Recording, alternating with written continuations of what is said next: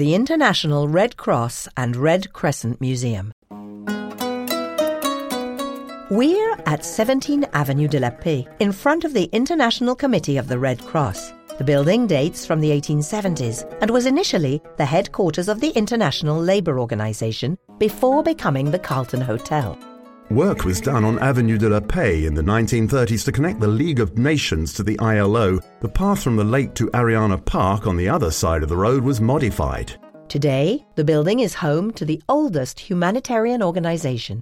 It was created in 1863. And to take a look behind the scenes and understand what it does, just in front of you is the International Red Cross and Red Crescent Museum. It is being given a facelift in 2013, 25 years after it was created.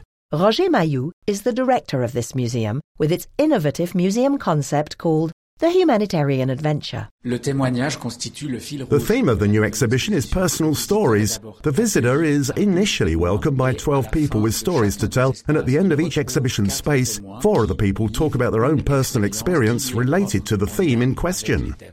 For example, you'll meet a prisoner from Guantanamo. A little girl will talk to you about natural hazards in China, and a Red Cross volunteer will tell you about cyclone prevention in Bangladesh. We step inside their day to day lives. The stories are part of three exhibition spaces, each with its own theme and each created by a different architect. The Brazilian Gringo Cardia tackled protecting human dignity. The Japanese Shigeru Ban took on reducing natural hazards. And the architect from Burkina Faso, Diébédo, Francis Kere, rebuilding family ties. And you can also visit the Red Cross collections, which contain plenty of gems. Roger Mayou.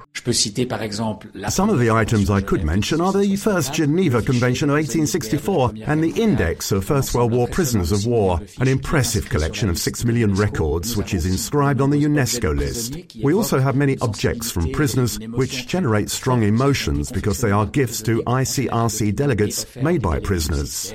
And finally, there's an enormous globe in the Spotlight on Current Affairs exhibition space, where you can see in real time the activities of the Red Cross and Red Crescent movement around the world. Thank you for continuing your museum hopping visit on the cultural trails of Geneva.